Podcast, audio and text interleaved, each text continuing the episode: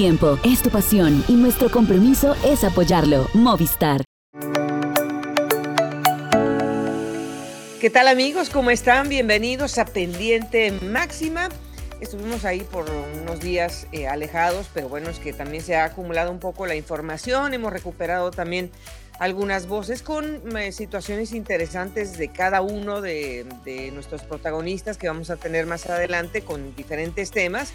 Vamos a tener una muy interesante charla también al cierre de este programa con Jonathan Restrepo, una, eh, una voz que, bueno, pues creo que es importante escuchar, porque es un corredor que va a regresar a Europa por segunda ocasión y eso no se da todos los días. Algunos corredores lo han podido eh, cristalizar, otros desafortunadamente no, pero es importante escuchar, eh, yo creo que es importante lo que nos puede decir eh, este corredor que también, bueno, estaremos escuchando a uno de los directores deportivos de Leo Locometa, que ya va a cambiar el nombre, pero Estefano Sanata nos dirá cómo ha sido este año para el equipo y qué corredores colombianos van a llegar por allá.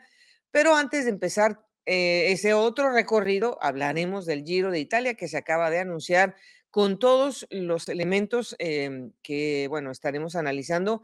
Pero primero vamos a saludar con muchísimo gusto a Marisol Toro, que está en Cali. ¿Cómo estás, Mari? Hola Goga, un saludo especial para todos. Qué gusto encontrarnos nuevamente aquí en Pendiente Máxima para conversar de ciclismo con muchísimos temas y profundizando un poco también dentro de lo que tiene que ver con todo este recorrido de las competencias, del ciclismo y por supuesto de sus protagonistas. Misión de la Fundación, sensibilizar sobre la vida de los ciclistas, la responsabilidad que tenemos los conductores en las vías, promover la bicicleta y su uso responsable. Bueno, Mari, eh, hay que empezar con el Giro de Italia porque, bueno, pues finalmente es la primera de las tres grandes que siempre da su recorrido.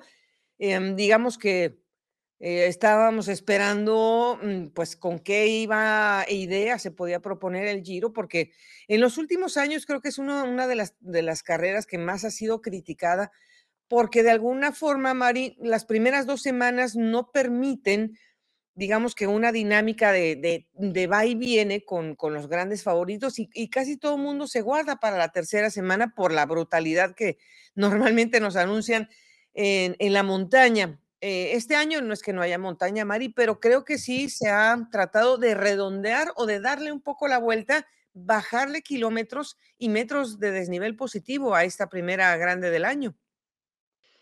Por supuesto, yo creo que esas voces de, de, los aficionados y todo lo que acontece alrededor de una carrera de tres semanas, como en este caso el Giro de Italia, pues finalmente termina calando también en la forma como los organizadores plantean una siguiente carrera, una siguiente edición. Y el Giro de Italia realmente nos ha sorprendido con ese anuncio de un importante kilometraje en contrarreloj, con llegadas a puertos míticos, eso sí, pero con una combinación muy interesante durante las tres semanas.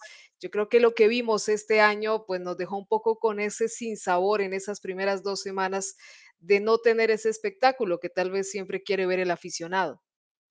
Y bueno, mm, eh, quizás algunos podrían poner el grito en el cielo, ay, nos van a quitar las, las llegadas en alto, porque realmente pues vamos a tener menos, son seis nada más, con el número de kilómetros de contrarreloj. Tú misma eh, estás apuntando que bueno, em, es un poco invitar a esos corredores que son completísimos, eh, en el caso, pues, de un, de un Remco que respondió el año pasado con, con también casi 70 kilómetros de contrarreloj individual, Mari, pero yo creo que el Giro lo que quiere es que vaya Tadej Pogacar. Lo que pasa es que, pues, los, mm, digamos, esos kilómetros de contrarreloj tampoco es que sean una garantía de que un corredor como Tadej quiera ir a hacer un doblete y sobre todo porque las cronos de alguna manera también pueden ser o una gran influencia o a lo mejor no tanto.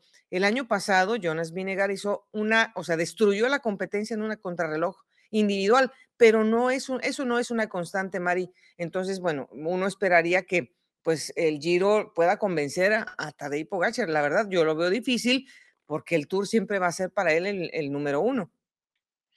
Y más con las aspiraciones que se están anunciando también de otros lados de participar en el Tour, pues creo que eso también invita a un corredor como Pogačar a querer estar dentro de ese cartel de grandes invitados, retando a hombres como Primo Roglic o al mismo Renko Evenepoel. Pero lo que sí creo es que le apuesta mucho el Giro y ojalá pueda lograr esta invitación, es a que el duelo siga siendo muy cerrado entre este tipo de corredores como Tadej porque rinde muy bien en todos los terrenos, pero con dos cronos eh, puede llegar a ser eh, bastante emocionante. Eh, hemos visto también que en algún momento la crono puede ser muy influyente y por otro lado marca una paridad, como lo vimos también en esta vuelta a España. Así que puede ser una invitación a, a ese espectáculo y a que por fin tengamos a Tadej Pogachar en esa corsa rosa, cosa que luce un poco complicada. Pues sí, porque bueno, en los últimos años solamente digamos que corredores de la talla de Christopher Froome antes del del accidente, eh, y el mismo Alberto Contador pudieron, digamos, ganar el el Giro y luego tratar de ir a hacer, pues, también una apuesta al Tour de Francia. No le salió a ninguno de los 2. Entonces, claro, pues es un antecedente muy fresco y, pues, con una dirección que tiene el UAE Team Emirates con eh, Jochen Fernández Machín, que ha hecho, eh, hace muy poco unas declaraciones con el mismo Alberto Contador, hablando de que para ellos el Tour de Francia es el número 1, ya no quieren que Tadej se vuelva a distraer con las carreras de un día, con los monumentos, quieren que realmente llegue a dar todo lo que tiene en las piernas en el Tour de Francia. Entonces, pues esto sí pone, em, un obstáculo a Mauro Begni, que es el director del Giro de Italia, pero es que no solamente sería ese caso, Mari, porque Primo Roglic, aunque sea el campeón defensor, si se va a cambiar de equipo es para ir al Tour de Francia, ¿no? Sí, creo que ese es el el principal oponente de tener a estas figuras en el Giro de Italia, cómo se están diseñando los calendarios, cómo están trazando los objetivos los principales equipos, bien lo dices, la apuesta del Bora-Hansgrohe, pues está determinantemente ubicada en el Tour en el Tour de Francia, perdón, y lo vemos también con Remco Evenepoel, que ha dilatado esa posibilidad y que definitivamente siente que no puede darle más largas a esa posibilidad de ir a pelear o a disputar el Tour de Francia, pero también lo miro desde, desde otra perspectiva. Tal vez no tengamos a estas grandes figuras, que puede ser a las que apunte el Giro, pero sí sea una muy buena oportunidad, sobre todo en estas dos contrarreloj, de ver una especialidad en la que Italia se ha venido destacando y, ¿por qué no?, catapulte a otros corredores que vienen haciendo un gran trabajo también en esa búsqueda de convertirse en corredores de clasificación general. Eh, estaba, bueno, recorriendo todas las redes sociales y uno de nuestros amigos y colegas en Italia, Enzo, que tiene un portal, eh, decía: "Sí, qué bonito está el Giro, pero ¿y quién va a venir?". Porque es que después de hacer estos análisis, recordamos que el próximo año también están los Juegos Olímpicos, eh, no sé qué tanto le va a quitar esos Juegos Olímpicos a los campeonatos del mundo, o sea, es una cadena de de de eventos que posiblemente puedan impactar la inscripción para para el Giro de Italia, que bueno, está haciendo lo posible porque no, em, eh, no le den la espalda a los grandes protagonistas. Eh, y no son los únicos los que estamos hablando, pero es que, eh, obviamente todo mundo quiere ver a Tadej y a y a Remco, y bueno, y obviamente con el duelo ahora de los eslovenos, que bueno, nunca han estado en el mismo equipo, pero van a estar en diferentes equipos. Entonces, eh, claro, vamos a ver, eh, una batalla, sin lugar a duda, muy, muy férrea por ese Tour de Francia. Pero dentro de de este recorrido que tenemos, la gente dirá: "Bueno, pero, o sea, ¿qué tanto cambió? ¿Por qué se hace la la diferencia de que ya no hay tanta montaña al final?". Mucha gente estará viendo los perfiles y dirá: "Pues es que yo veo montaña al final". Lo que pasa es que vamos a tener 3300 kilómetros, menos kilómetros de transferencias, que eso es muy importante, digo, salvo el último día, Mari, que se van a a Roma, que bueno, ya les gustó ir a Roma y no importa dónde estén, los vuelan a Roma, pero, eh, pero solamente hay 3 etapas de más de 200 kilómetros, y normalmente el Giro era uno de los que exigía más kilómetros, ¿no? Sí, yo creo que esa es una decisión acertada, porque sí había etapas que se tornaban a veces un poco largas, eh, tediosas para el aficionado si no se presentaba ese espectáculo eh, con esa montaña y demás, pues los equipos también tienden a cuidar un poco más a sus corredores para esas jornadas determinantes y someterlos a etapas de eh, superior a 200 kilómetros, pues realmente también era un, un desgaste para ellos. Eh, Esto puede hacer que la, la- competencia sea más compacta, puedan presentarse eh, buenas posibilidades también para otros equipos y al final, pues tener una acción mucho más marcada en la montaña, que es finalmente lo que también se persigue, Goga, ver más propuestas, ver la posibilidad de que otros equipos se muevan, especialmente aquellos que vean o tengan la contrarreloj como un terreno en el que tal vez no sea tan favorable para sus corredores. Bueno, también va a regresar un segmento de destapado de, este rato en la primera semana. Eh, bueno, realmente son 12 kilómetros, eh, no son los 30 que tuvimos hace cuatro años, que bueno, resultaron ser una barbaridad, eh, pero bueno, esperemos que este año no solamente sean esos kilómetros de este rato, sino que desde el principio tenemos algunas eh, pues, subidas exigentes como em, el santuario de Superga, que normalmente pues era la llegada de la, de la Milano Torino, que ahora ya se ha cambiado de perfil porque prepara la, la Milano San Remo, pero es una subida intensa y explosiva el primer día. Y luego, Mari, tenemos la subida a Europa, que bueno, pues tiene un gran halo por todo lo que se ha vivido ahí históricamente, sobre todo por la presencia de Marco Pantani, eh, que tiene todavía mm, el récord de esa subida. Y hace muy poco, bueno, relativamente poco, hace cuatro años, eh, cuando se hizo una versión diferente de Gran Piemonte, que es una de las últimas clásicas del año, se subió a Europa y en esa ocasión ganó eh, Egan Bernal, que, venía ahí con, con Iván Sosa, que todavía estaba con el equipo de, de Linios, bueno, el Sky ahora de Linios. Entonces, Mari, pues creo que ya teniendo estas, eh, digamos, estos primeros termómetros, mmm, yo creo que, eh, claro, ahí no se va a ganar la carrera, pero posiblemente alguien pueda tener un desliz. Y bueno, pues más adelante, eh, Mari, están esas cronos que has comentado. Y hay montaña tanto en la segunda como en la tercera semana, que eso también hace un poco, mm, distribuye mejor eh, como, como quiera enfrentar un posible candidato.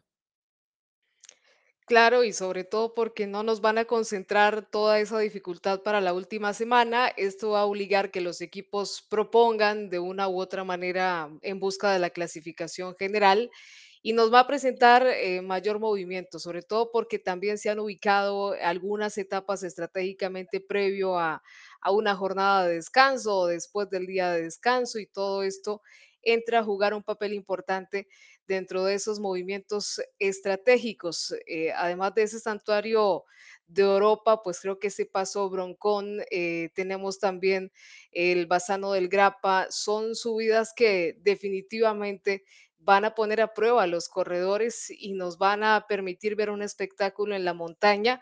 Muchas de ellas también las recordamos por buenas actuaciones ahí de, de los corredores latinoamericanos. Bueno, obviamente vamos a tener mm, otros capítulos para mm, pues poder desgranar un poco más a fondo cada una de estas eh, semanas de, de acción, pero sí quería, ahora que mencionas lo de Bassano de- del Grapa, quería recordar que en el 2014, mm, normalmente esta ciudad siempre ha sido más salida que llegada, ahora será llegada, pero se va a representar muy bien esa etapa porque se va a subir dos veces el Monte Grapa, precisamente, y luego llegan a la ciudad de Bassano del Grapa. Pero quería tomar la referencia, Mari, porque en el 2014 la ciudad fue salida de una cronoescalada que ganó Nairo Quintana y pues con la cual obviamente eh, le ponía casi el moño a su título del Giro de Italia en el 2014 y Rigoberto Urán pues eh, era tercero en esa jornada con Fabio Aru en el medio de los dos, eh, pero ya pasaron ocho años, entonces eh, a lo mejor mucha gente no recuerda muy bien Montegrappa, pero es una de esas subidas importantísimas. ¿Y qué opinión también te merece el que hayan puesto al Estelvio tan temprano en una de las etapas más largas de, de la última semana?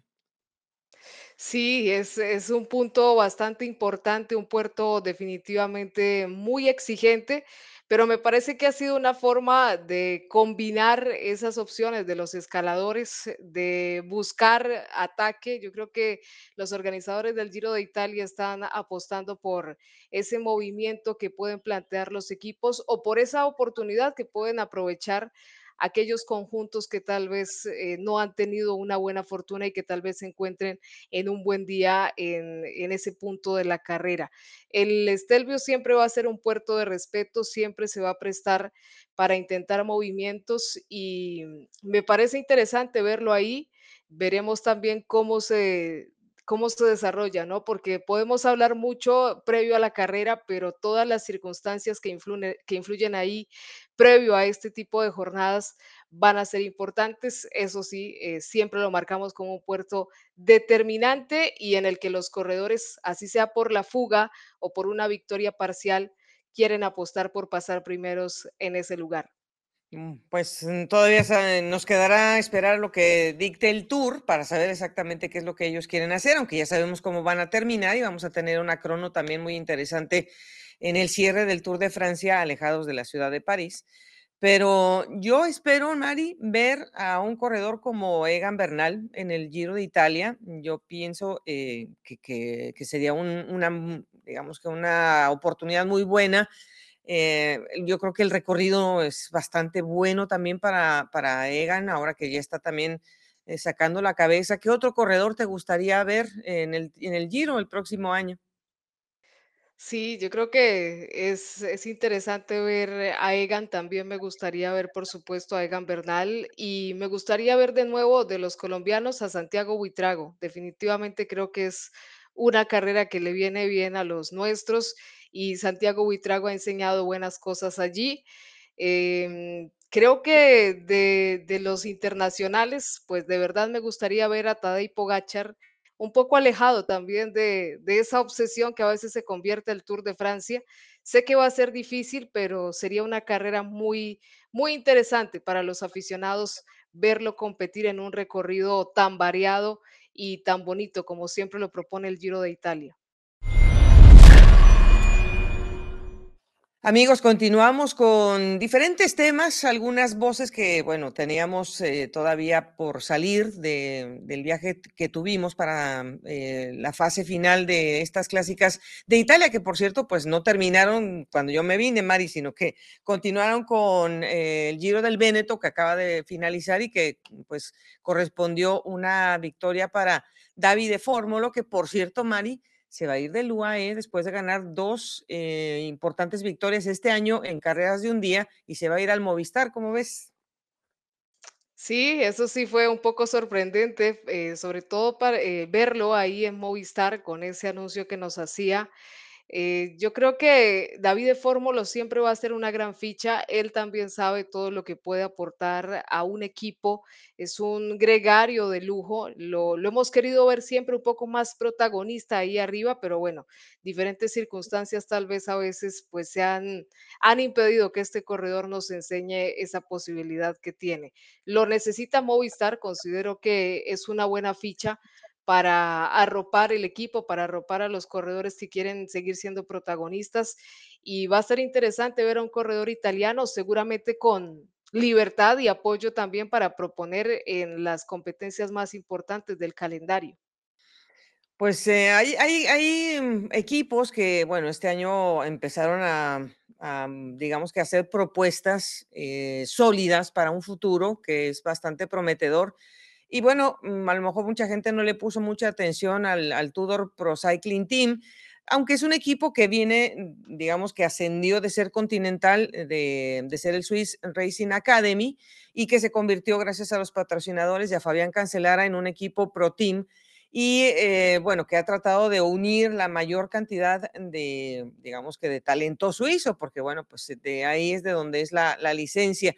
Y es precisamente un consentido de nosotros, Mari, que se sumó, que es Simón Peló, y que bueno, pues es, es un corredor que, tiene además experiencia y, y variada, además, para llegar a aportar este equipo. Además, un corredor que siempre va a aportar el máximo esfuerzo, lo recordamos muchísimo haciendo diferentes escapadas.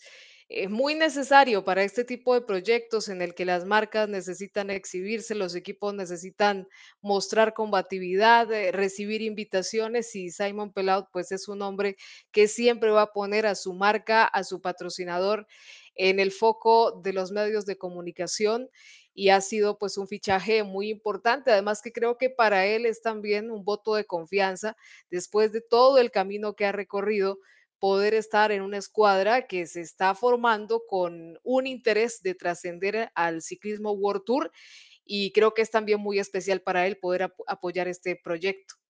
Terminan con 11 victorias, muchas de ellas ah, por parte del sprinter Arvid de Klein. Y hablamos con Simón Peló precisamente cuando cerró su temporada en el Giro de Lombardía. Es una experiencia fantástica, una de las mejores de mi vida porque empezamos con ese equipo nuevo, empezamos 20 corredores y más de 40 personas de los staff desde el kilómetro cero, sin conocernos, nadie se conocía y esa mezcla de cultura, esa mezcla de, mentalidad de, gente hizo, cogió muy, muy bien y la verdad es que estamos pasando una temporada muy buena y disfrutándola mucho. Personalmente, ¿cómo ha sido tu adaptación a las necesidades del equipo? Pues siempre es un, un poquito complicado cambiar de equipo y yo creo que pasé por unos primeros meses donde me estaba buscando todavía a nivel físico y a nivel mental también pero ahora sí encontré mi equilibrio y yo creo que se puede ver en los resultados y en, la, en mi modo de correr también. ¿Qué significa la invitación a este tipo de carreras de World Tour? No, es algo muy impresionante y muy grande. Yo corrí una vez en Lombardía con Androni, pero estar acá con Tour, que también es patrocinador de la, de la carrera, es, es, algo muy grande. Es, una, es la clásica más grande y más dura que hay. Simón, ¿qué, qué futuro le, le, ves al equipo conforme se van sumando nuevas piezas para el otro año? No, el equipo va a crecer rápidamente. Yo creo que no era planeado crecer tan rápidamente, tan rápido, pero bueno, vamos a ver qué podemos ya hacer el otro año. La idea es tener al menos un Grand Tour y seguir creciendo, ir para adelante. Y yo creo que si podemos seguir con el mismo spirit que tenemos en este momento, vamos a ir uh, donde, donde, bien lejos, digamos. Bueno, Mari, por otra parte, hay equipos eh, que son pro teams italianos que, bueno, están también tratando de, pues, de no, de no, digamos que mezclarse en la sombra con los demás, que quieren poner la cara, que quieren ser proactivos, que quieren tener, em, pues, también una nómina joven y tratar de, de sacarle el mejor provecho. Y entre esos está el equipo del Green Project, eh, Bardiani CSF Faisane, que bueno, pues es el concurso de cuál es el nombre más largo, bueno, pues ese es por ahora, ¿verdad?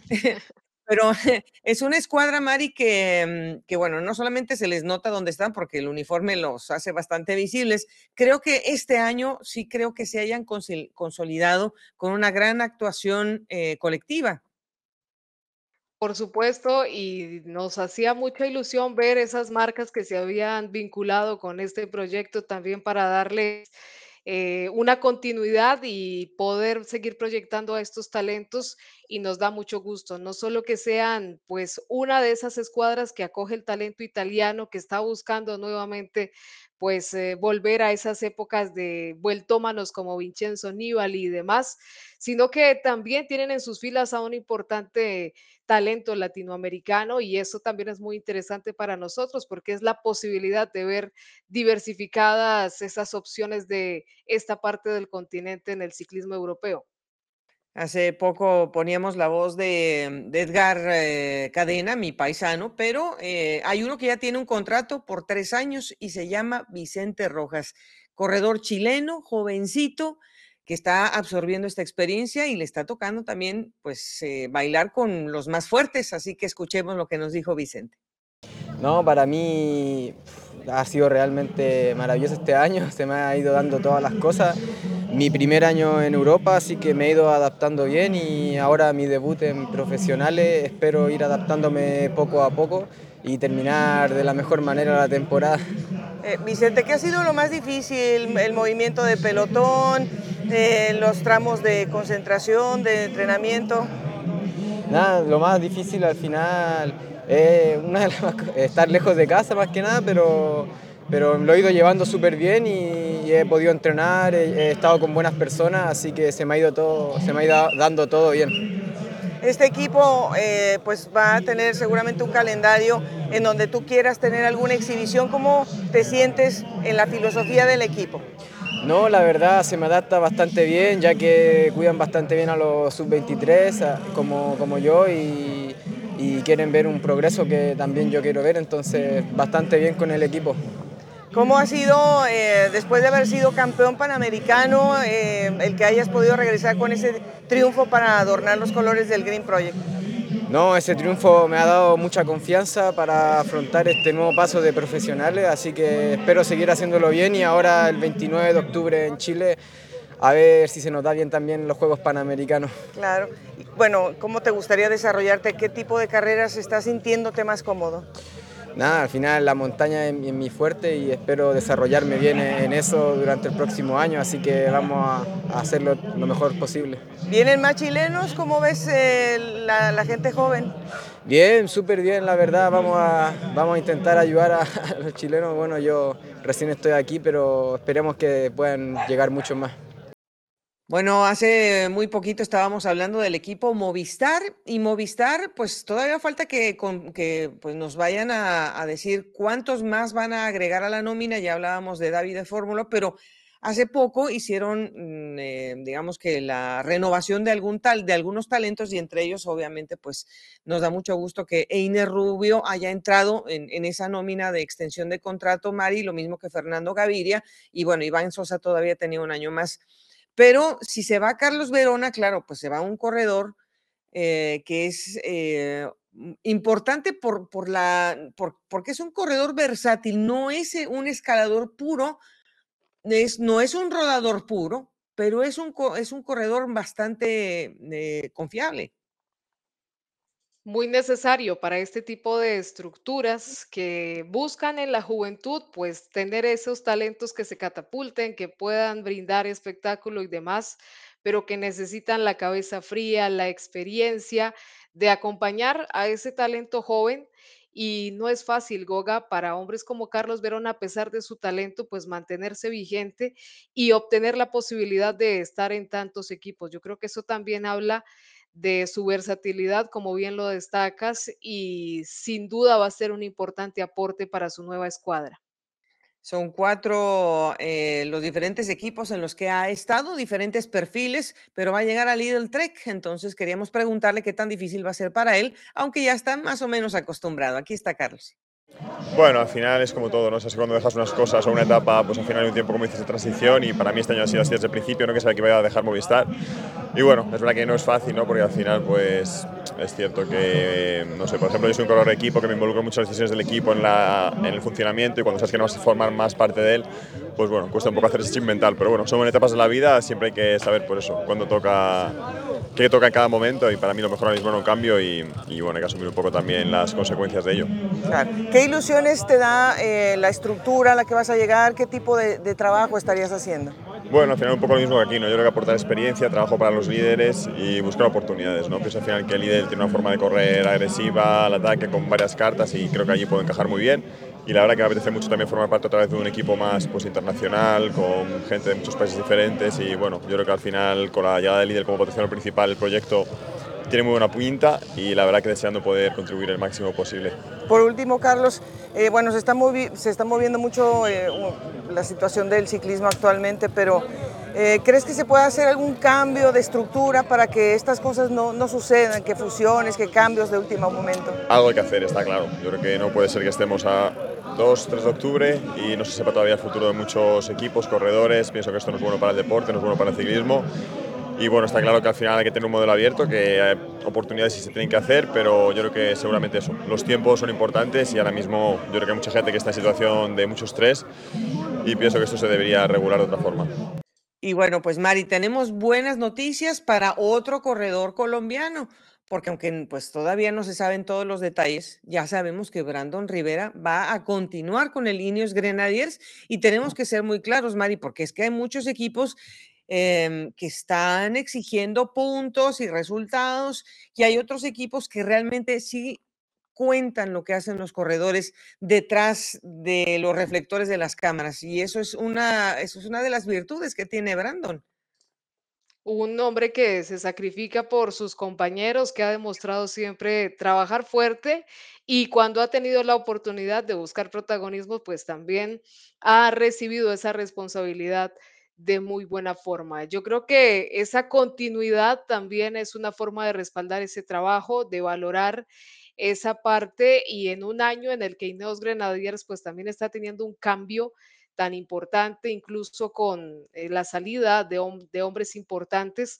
la permanencia de un hombre como Brandon Rivera, pues eh, digamos que reconoce ese trabajo y también le da la posibilidad de empezar muy motivado este 2024. Vamos a saber eh, otros detalles que también ha podido recolectar este año Brandon, otro zipaquireño en las filas de Líneas Grenadiers. En los primeros dos años no muy bien la adaptación, poco de lesiones, pero bueno, ya le he cogido el tiro y, bueno, la verdad que, muy bien. Ya uno sabe cómo trabajar, cómo pues, hacer su labor y, no, la verdad que muy contento en el equipo. De, las, de los compromisos que te han puesto, eh, ¿cómo te has sentido el nivel de productividad? No, yo creo que ha sido bastante positivo. Al final eh, trabajamos por un líder y, y creo que en cada carrera que vamos pues tratamos de dar lo mejor para, para que el, líder pues llegue lo más posible a, a, cuando se va a definir la carrera. Entonces no, ha sido positivo. Eh, tenemos noticias de tu continuidad, ¿qué es lo que pasaría contigo en el 2024? no, bien, bien, la verdad que, que bien. Este, voy a seguir con el equipo, entonces eh, ya luego daré más detalles. Bueno, yo creo que este año he corrido, lo único que me faltó fue hacer una carrera de tres semanas, pero he hecho las clásicas, eh, he corrido carreras de una semana importantes, entonces pues cada, cada carrera tiene pues, su toque especial, ¿no? Se corre muy diferente en Bélgica, igual en Italia, así que bueno, la experiencia ha sido muy bacana porque es otro, otro ciclismo, en cada país es otro ciclismo, pero, pero bueno, o sea, al final el éxito está en la adaptabilidad, entonces pues creo que me he sentido bien cómodo y, bueno, con ganas de más ciclismo. Claro. Por último, Brando, mucha gente se preguntará cómo, cómo hacen ustedes para eh, terminar el año, hacer la transición, de descansar un poco y, hacer la pretemporada. ¿Cómo es ese proceso? Bueno, eh, normalmente nuestro descanso es cuatro semanas, terminamos ahorita luego de Lombardía. Eh, cuatro semanas tranquilas, sin tocar la bicicleta, ya empezamos poco a poco en una transición de caminar, hacer otro tipo de deporte, un poco de gimnasio, porque igual se pierde la condición. Pero es poder desconectar y volver con más ganas el año que viene. Se prepara uno eh, a mediados de noviembre ya para empezar los objetivos de, febrero. Y, y, bueno, normalmente hacemos una concentración con el equipo en diciembre, son 10, 12 días eh, para probar material, eh, estar con los compañeros, hacer equipo y, bueno, trazar los objetivos para el año que viene. Bueno, tuvimos el invitado eh, de, de, España, ya uno de ellos, que es Carlos Verona, pero pues quisimos acercarnos también, Mari, con Juan P. López, porque es un corredor que de alguna manera se ha ganado el corazón pues, de muchos aficionados, porque es un corredor que tiene que tiene alma, que tiene eh, sentimiento, que se le nota cuando está, que ya no se aguanta en la bicicleta, pero que le ha dado al equipo de Little Trek eh, una chispa diferente, es una personalidad eh, que muchos corredores le aportan a sus equipos para hacerlos como más humanos, ¿no? Siempre lo vemos hablando de una manera muy directa, muy cercana también, y, ha sido un año pues difícil para un corredor que tuvo una muy bonita experiencia el año pasado vistiendo la camiseta del Giro de Italia y demás, y este año pues realmente ha tenido que combinar sus esfuerzos y extenderlos pasando por Tour de Francia y Vuelta a España. Le, tocó, le tocó duro a Juan P. López, al jefe, como le dicen también los, los compañeros de pelotón, y que por ahí hasta sale fotografías muy elegante con algunos eh, patrocinios. Así que bueno, pues escuchemos a Juan P. Bueno, no, no 100% bien como quería. Empecé el año regular con la caída y la rotura de clavícula.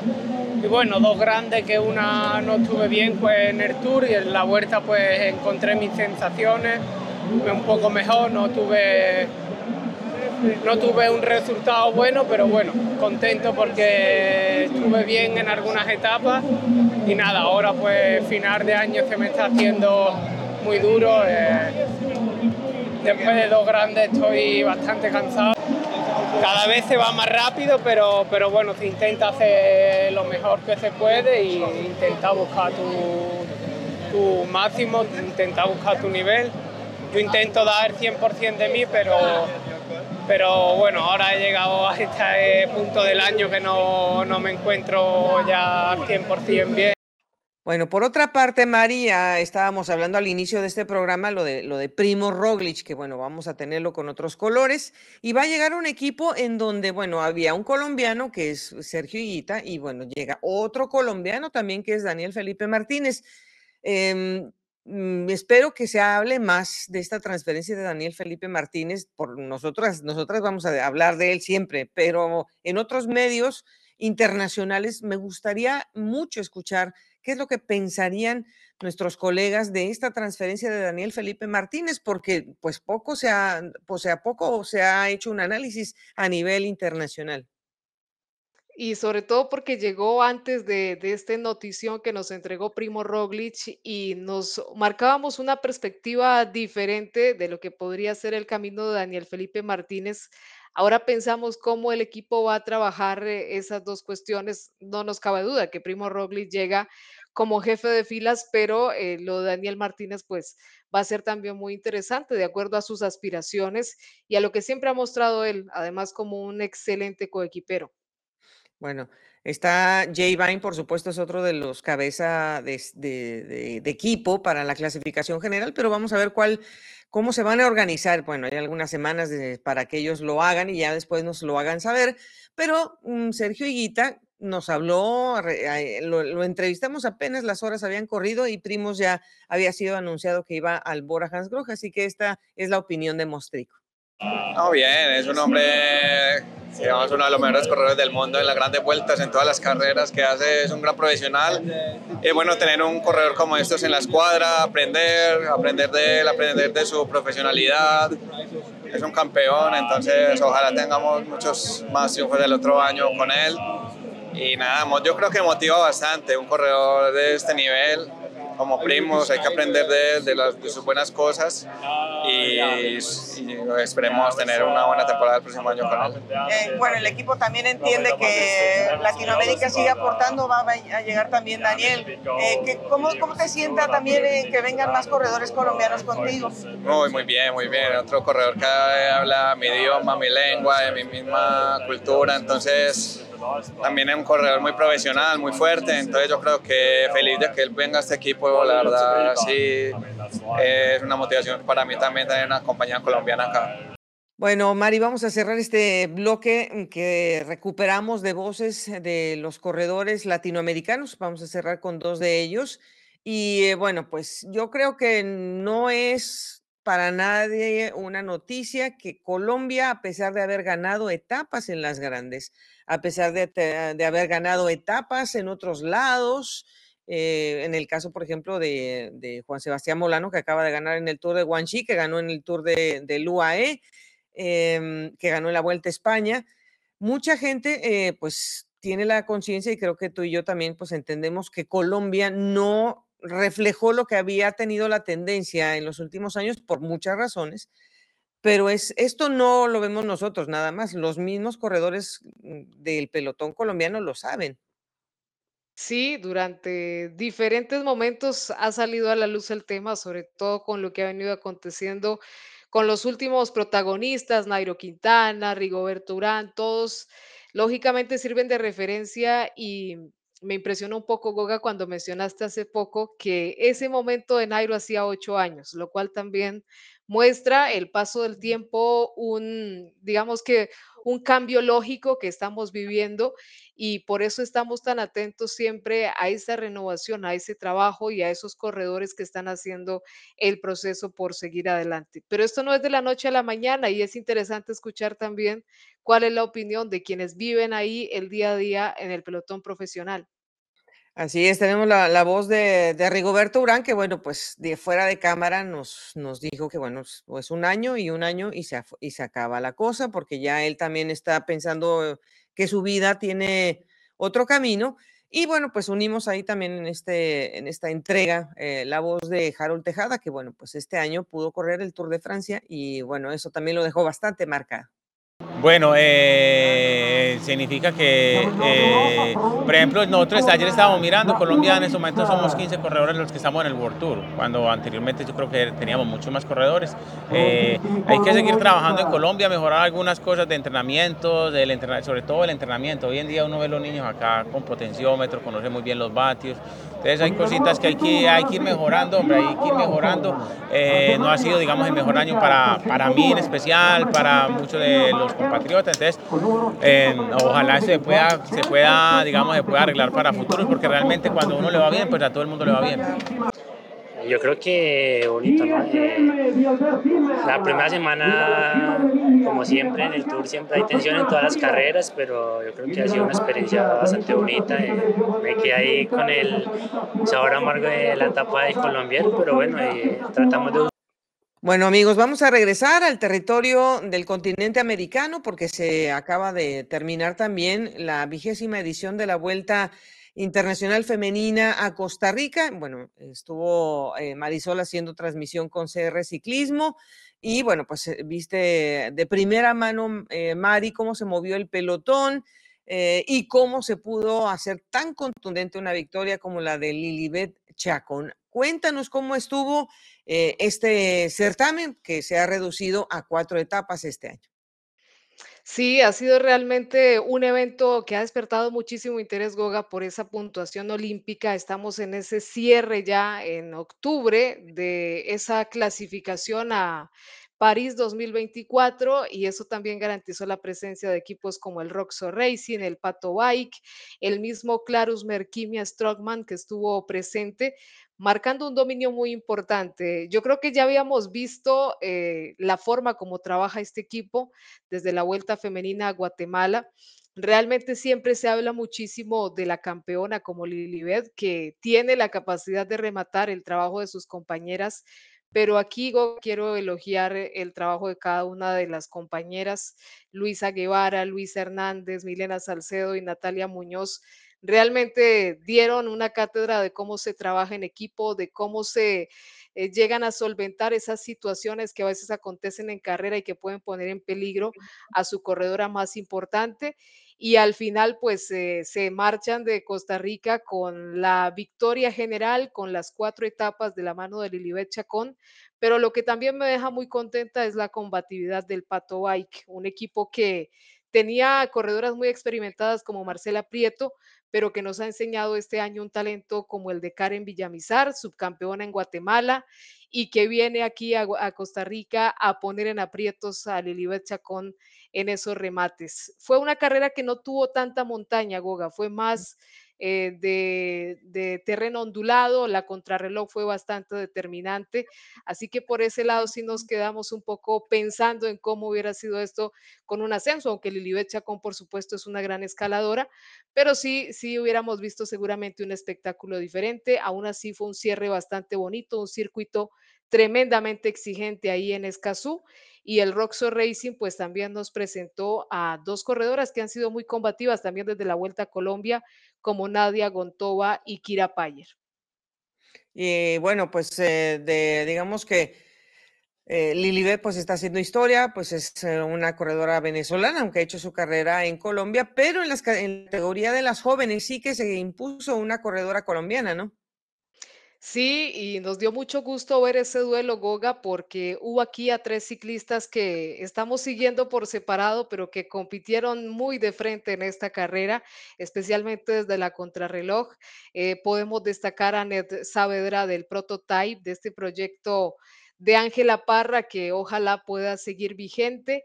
Y Anet, pues demostrando toda la preparación que había tenido este año en la contrarreloj, eh, pudo marcar desde ahí un punto importante para quedarse con ese título sub-23, pero cabe destacar a una ecuatoriana como Heidi Flores, que llegó a reforzar uno de los equipos costarricenses y se vio muy bien en esos repechos y en esa etapa más larga. Definitivamente fue una de las corredoras más combativas. Y destacamos también a Valerie León, que fue un apoyo fundamental, la mexicana del macizo Cordelsa, para Yasmín Gabriela Soto también en esos momentos determinantes. Así que estas sub-23 sin duda nos muestran eh, la capacidad que tienen ya de desenvolverse de manera individual, pero también de contribuir a sus equipos. Y bueno, pues eh, precisamente tenemos voces de oh, grandes protagonistas con Lilibet Chacón, que bueno, pues es la multiganadora eh, de etapas y del título, y también la voz de Marcela Prieto, mi paisana mexicana del Pato Bike. La verdad, primeramente, pues gratitud con Dios. Eh, creo que todo esto es la voluntad de Él. Y bueno, tener todas estas camisetas, pues se la dedico a mi equipo Merquimia y a mis patrocinadores, Mauro Rayo y Basilio Aristizabal. Venís de una muy buena preparación que viene para el ahora Panamericanos y, y qué más. No, ya finalizó con Juegos Panamericanos y es posible que vaya al Tour Femenino a apoyar a mi compañera Daniela Hernández. Eh, Lilibet, indudablemente pues también se anda, en el caso suyo, buscando esa plaza para los Juegos Olímpicos. Logró una muy buena cantidad de puntos. Sí, esa es la idea, esperar a ver qué, en qué posición me encuentro ahorita del ranking mundial y a ver si apunto ya a la clasificación. Eh, lo, lo, principal era como mover la carrera, hacerla interesante y que poder pues pelear esos primeros lugares. Y qué más, o sea, sí se hizo con el equipo, la verdad estoy muy contenta por el equipo y por, por esos lugares que pues estuvimos peleando. Marcela, al final, ¿qué cree que hizo falta para, para poder superar a ese equipo de Merquima que prácticamente se, se vio intratable? Eh, pues creo que pues sí es un gran equipo, la verdad anda muy fuerte y pues creo que nos falta pues trabajar mucho, eh, lo vamos a intentar y pues regresaremos creo que pues si se hace el año que entra pues intentaremos pelear ese, ese podio otra vez, que más el primero no que es más deseado. Mari, pues eh, de último minuto está saliendo ya un comunicado también de la Federación Guatemalteca de que se está aplazando la vuelta a Guatemala. Pues normalmente a estas alturas estaríamos ya arrancando con esta competencia, pero resulta, Mari, que pues por eh, algunas eh, situaciones que dicen de coyuntura a nivel nacional se ven eh, obligados a hacerlo desde el 17 al 26 de noviembre. Es la sexagésima segunda edición de esta competencia. Eh, pues claro, es, están moviendo el calendario y sobre todo el método de preparación que han tenido los corredores. Ahora van a tener que esperar literalmente otras tres semanas, Mari. Sí, realmente pues es una noticia que seguramente no cae muy bien en todos los equipos que iban a participar en esta carrera por esa planificación. Pero eh, justamente durante la Vuelta Femenina a Costa Rica, Gabriela Soto nos permitió conocer un, un, poco más todo lo que ha venido pasando, la odisea que tuvieron que atravesar para poder llegar a Costa Rica por los bloqueos en el país y toda esta situación política y pues es una situación que se sale de las manos, Goga, eh, lamentable porque no solo son los eventos deportivos, sino el país entero el que está paralizado y de verdad deseamos que se pueda mejorar esta situación pronto, no solo por el beneficio de la organización de la vuelta, sino por el país en general. Bueno, Mari, vamos a entrar al último segmento de pendiente máxima y bueno, hemos hablado de la proyección del equipo Tudor, de la proyección del equipo del Green Project. Eh, vamos a dejar en Green Project, si no, se nos va más el tiempo en el nombre. Eh, pero hay otro equipo que se llama de una manera y que se va a cambiar el nombre, que es Eolo Cometa y que se va a cambiar a Polti, esa marca que tú y yo recordamos ha sido una marca emblemática de patrocinio del ciclismo italiano cuando, bueno, pues había muchos equipos, digamos, World Tour de, de Italia, ahora ya no, no, no es el caso, pero bueno, pues yo creo que el Eolo Cometa, ah, después Polti, seguramente es una de esas escuadras que está desesperadamente queriendo sacarle la cabeza debajo del agua al ciclismo italiano y yo creo que va muy bien. Sí, lo que pasa es que como siempre acontece con estos procesos, pues tienen que tener una maduración, un camino. El Eolo Cometa nos ha venido enseñando algunas buenas actuaciones con corredores que han venido creciendo, que han venido madurando, y en eso también influyen mucho las contrataciones o los corredores que llegan a la escuadra. Los directores deportivos y demás hacen el análisis de cuál puede ser ese aporte, no solo a nivel físico, sino también en cuanto a seguir fortaleciendo esa estructura. Y lo que más nos da gusto, Goga, es que también estos equipos pues sigan confiando en el ciclismo latinoamericano. Sí, porque bueno, pues a ellos se les va Lorenzo Fortunato, que fue el, el, corredor que les dio, digamos, ese empujón internacional cuando los invitaron al Giro de Italia, que ganó una etapa.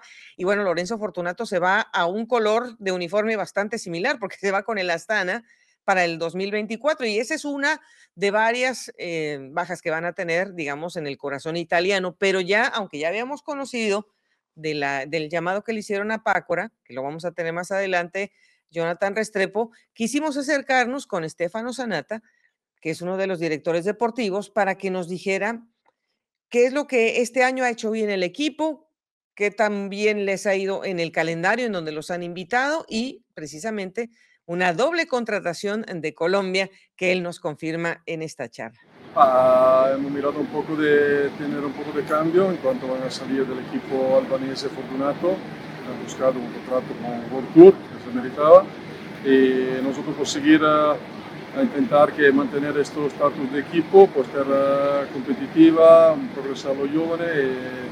Y este es un poco el proyecto, quindi vamos a incorporar uh, dos hombres colombianos, mm. la Restrepo que ya tenía una Jonathan Restrepo que tenía ya una experiencia en Italia con Androni, antes de Catiuscia, así ya tiene un poco de experiencia para poder incorporarse bien. Aquí vamos a ver de ponerle un poco la, toda la oportunidad por progresar, por dar un poco de continuidad a su resultado.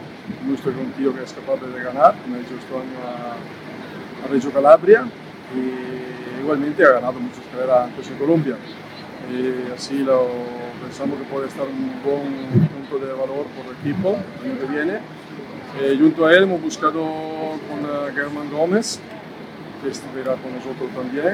Es un joven que ha hecho bien la, giro del sub-23 este año y marcha bien creo a trono y que puede progresar igualmente con los chicos que tienen el equipo. ¿Cómo es eh, que sales satisfecho del número de invitaciones eh, que tuviste este año para programar tu próximo calendario? Sí, creo que en estos tres años hemos puesto un poco de base por uh, demostrar que el equipo cuando va a una carrera es siempre un poco competitiva, no vamos solo para participar, no para ser protagonista. Vale, nos ganamos mucho porque siempre el equipo World no, no va a quedar mucho, mucho espacio, pero creo que hemos tenido una buena imagen, así por invitación, hemos tenido una buena suerte de estar aquí por tres años, hemos ganado dos etapas y creo que para sí, por la carrera en Italia, punto menos, vamos a hacer lo que, pensamos casi todas. Por el, uh, por el exterior, este año hemos empezado a hacer un poco de carrera en Bélgica, en Belgio, estamos a Turquía, hemos hecho de buena carrera y vamos a ver si va a la vuelta a Colombia. ¿Cómo está eh, tu perspectiva para conseguir nuevos dineros, poner una influencia a la búsqueda de, de puntos? Creo que es, es, siempre difícil, ¿no? A ver ahora, como de todos, que hay problemas por el equipo peor del mundo, buscar un patrocinador. Ese inscrito se ha puesto, creo, más alto nivel de, de costo y eh, para nosotros somos un equipo no muy grande, pero vamos a, seguir en esto de buscar un, un, de hacer una buena actividad en Europa con los jóvenes, ya está, vamos a buscar más dinero que, que va a ser un poco más difícil. Eh, tenemos o participar en World Tour, está dentro, puede ser el Tour de Francia o la Gran Carrera. Por otro día, creo que otro equipo es un poco, va a venir un poco más difícil para el futuro. ¿Cómo son tus semilleros en Italia para los siguientes años? No, pero va bien, va a entrar un nuevo sponsor, un Pulti, que va a dar el cambio a euro, va a aumentar creo el equipo, va un poco mejorando poco a poco, pero es un, una empresa que está mucho tiempo en el ciclismo, que tiene experiencia y que tiene ganas de retornar a un buen nivel. Y esperamos que a esto se va a apuntar otro por dar la posibilidad al equipo de, de entrar un poco mayor. ¿vale? Bueno, pues yo creo que eh, nos da mucho gusto que Germán Darío Gómez también haya tenido este acceso. Eh, lo que pues ahora está flotando en el ambiente es dónde va a ir Diego Pescador, porque bueno, pues lo, lo mantiene el GW Shimano eh, Mari o también se lo llevan, porque es un corredor que tiene una, una calidad y un, un eh, digamos que un futuro muy grande y de eso eh, pues sus compañeros han sido testigos este año y entre ellos Jonathan Restrepo. Por supuesto, pues eh, nos alegra muchísimo que todo ese trabajo y esfuerzo que hay detrás de Germán Darío Gómez finalmente pueda tener la confianza en Europa y en el caso de Diego Pescador, pues no cabe duda que es un ciclista que sigue mostrando una importante proyección. No, no pasan desapercibidos ante los ojos de los equipos, como en este caso el Eolo, y esperamos que pueda tener eh, pues una continuidad. Es lo que más nos interesa, que pueda tener una continuidad, ya sea en el GW o pueda seguirse proyectando a nivel internacional. Bueno, Pácora, decíamos al inicio, es un corredor que está recibiendo una oportunidad más en su vida de regresar a un calendario europeo con esta escuadra. Pues primero lo vimos con el Katusha hace muchos años, luego eh, regresó a Colombia, estuvo con el Manzana Postobón, luego Mari regresa a Europa de la mano del Androni Yocatoli y luego se regresa otra vez a, a Colombia. Ha tenido lesiones, ha tenido pues, digamos, momentos no muy buenos de salud, de forma, pero no es común, Mari, que un corredor, a, a, digamos, a los 30, 29, 30, 31 años, pues le, den la invitación de regresar, aunque escuchábamos a Estefano, eh, confía en que Jonathan también va a ser mentor de otros corredores jóvenes. Sí, yo creo que esa es la motivación que también le permite a Jonathan regresar y al equipo confiar en sus capacidades, pero no es fácil, Goga, y es un mérito que también tiene Jonathan en una época en la que tantos jóvenes están buscando la oportunidad, en la que quienes ya lograron estar ahí en el ciclismo profesional, pues buscan mantenerse y seguir evolucionando. No está fácil la competencia y creo que ahí radica pues la oportunidad tan importante que tiene Jonathan Restrepo la próxima temporada. Pues eh, esta charla que usted va a escuchar a continuación la hizo Eder Garcés, precisamente sentaditos, tranquilos, con eh, Jonathan Restrepo, quien se habló, ah, digo, se habló claramente, abrió su corazón y nos dejó ver que pues eh, todos los corredores en algún momento tienen sus falencias, sus momentos flacos, pero que él tratará de ser el mejor o la mejor versión de Pácora para esta nueva oportunidad.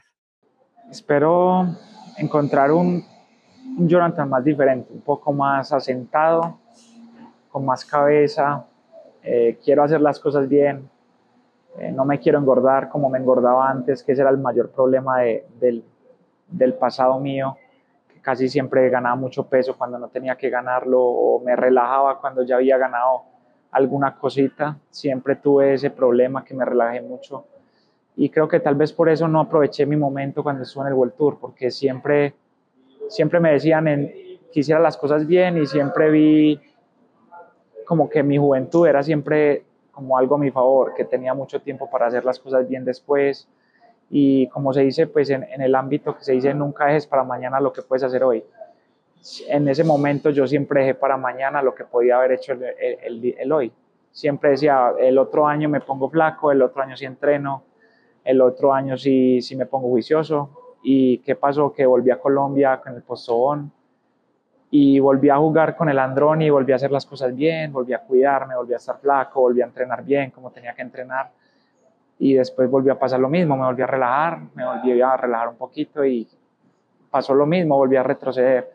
Y esta vez no quiero volver a escapar la oportunidad, es una oportunidad que como creo que solo me ha pasado a mí en muchos ciclistas, Creo que muy poquitos pasa esta oportunidad de volver dos veces a Europa a buenos equipos y espero hacerlo bien, espero encontrar un, espero, espero demostrar que soy un corredor que puede ganar muchas carreras y que puedo hacerlo bien. La verdad, siempre tuve claro que podía volver, porque casi todos los equipos me, buscaron para, estar en el calendario, pues en los equipos locales casi todos me buscaron, pero siempre tuve claro que quería volver a correr en Europa, sea con un equipo en Europa o, que uno colombiano que saliera a correr en Europa y ese fue el caso de la fusión del GW Cidermec, GW Chimano Cidermec.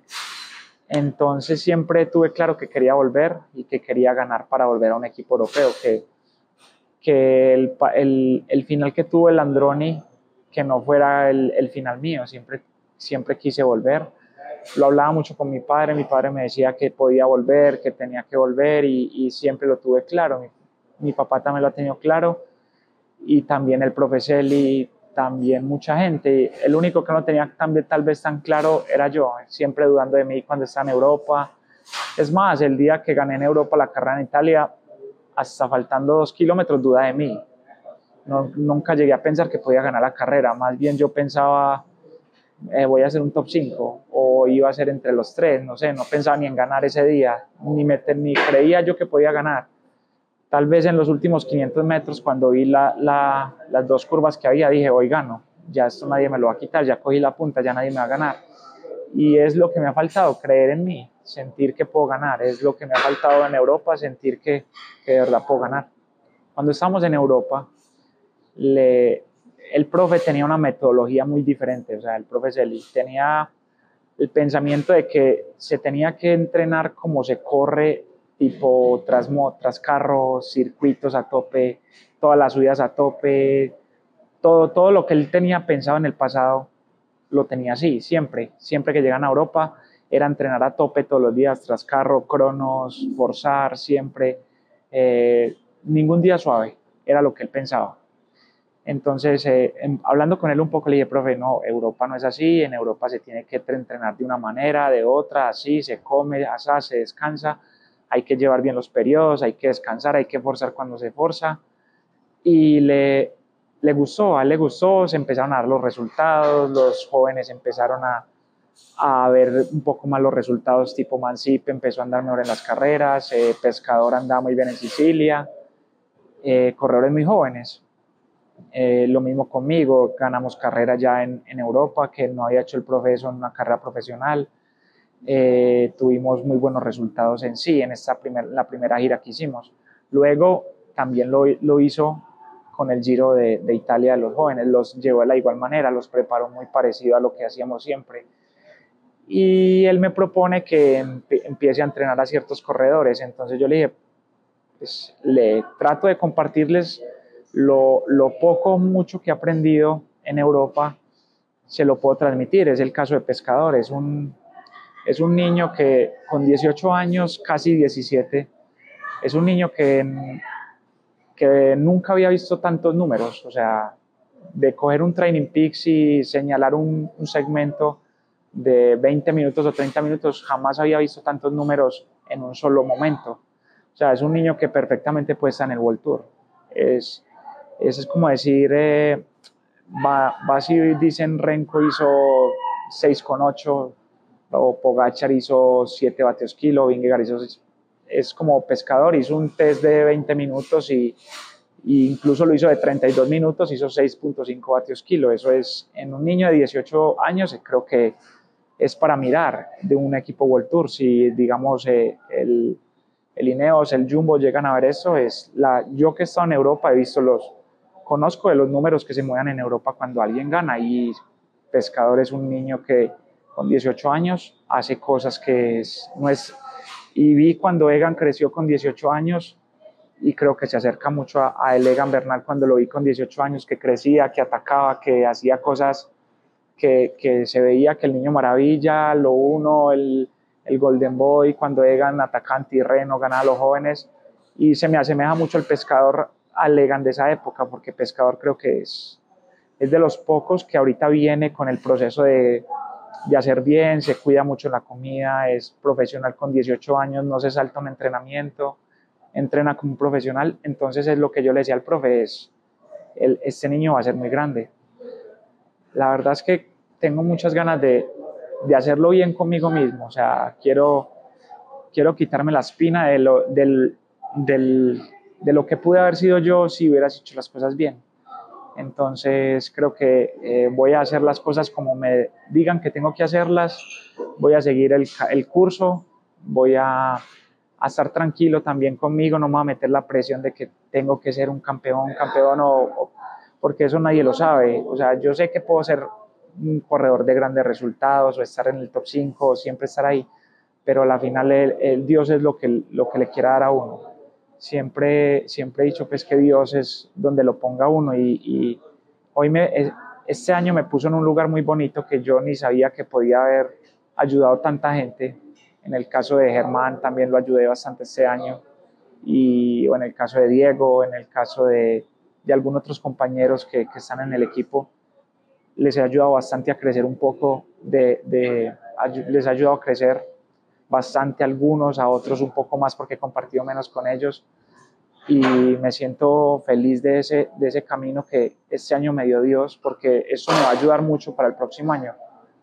Quiero llegar a un Giro de Italia estando al fino, flaco, con las cosas bien hechas, con la preparación bien hecha, sin haberme dicho, bueno, este año sí, el otro año es, o, o después, no, quiero hacerlo bien, quiero saber hasta dónde puedo llegar y bueno, si en el camino no pasa nada o, o no se mal las cosas, yo sé que podré volver a este equipo y hacerlo otra vez bien así y apoyar al, al ciclismo colombiano.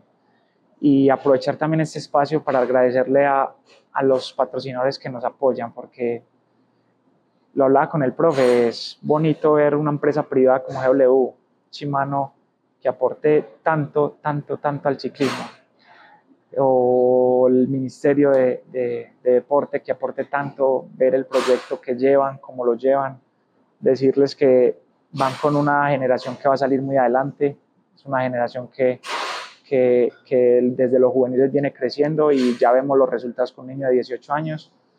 Y, y tratar de, de, decirle a las empresas que de pronto me vean que no les dé miedo invertir en el ciclismo, que es, que es una forma de, retribuir tal vez a la vida en, el deporte, en el ciclismo, lo bueno que les dan a las empresas. Entonces, la publicidad que esto genera, eh, la satisfacción que tal vez le genere también a ellos, ver cómo le cambian la vida a, a los jóvenes, a las personas, porque tampoco hay muchas personas detrás, masajistas, mecánicos, directores, jefes de prensa y de todo. Entonces, eh, agradecerles a, todos nuestros patrocinadores por todo el apoyo que nos dan. Bueno, Mari, ojalá muchos corredores nos hablaran como Jonathan Restrepo, pues que como se dice por ahí, que pongan los trapitos al sol, pues simplemente para hacer una purga interna de, de, de saber en qué se equivocan las personas. Eh, no hay nada de malo en equivocarse, Mari. Lo que pasa es que a veces uno se equivoca y quiere tapar los errores eh, y cuando eres una persona, pues como deportista profesional, pues mucha gente se queda con la duda, ¿qué pasó? Eh, ¿Dónde está la falla? Y a veces es bueno que escuchemos estas palabras sinceras de, los deportistas profesionales para entenderlos mejor. Claro, además porque tienen una cantidad de situaciones que, que los rodean, que tal vez no, los, no les permiten actuar con contundencia y nos permiten saber que no solo se falla del lado del equipo, también esa parte personal y el enfoque, el interés que se tenga en ese momento también es determinante y asimismo lo valoran quienes están al frente de esta estructura. Pero es muy interesante esa madurez y esa forma como habla Jonathan porque sin duda va a servir de ejemplo y va a poder hablarles de una manera más transparente a esos corredores que vienen en formación en este nuevo proyecto.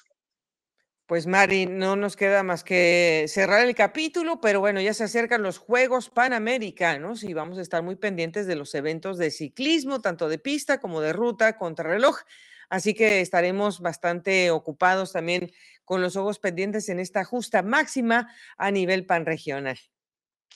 Por supuesto, justamente durante la Vuelta a Costa Rica, pues muchas corredoras hablaban de ese viaje que ya estarán haciendo durante la semana a territorio chileno y va a ser pues un evento de altísimo nivel por ese interés de clasificación de ese sprint final por los puntos hacia París 2024.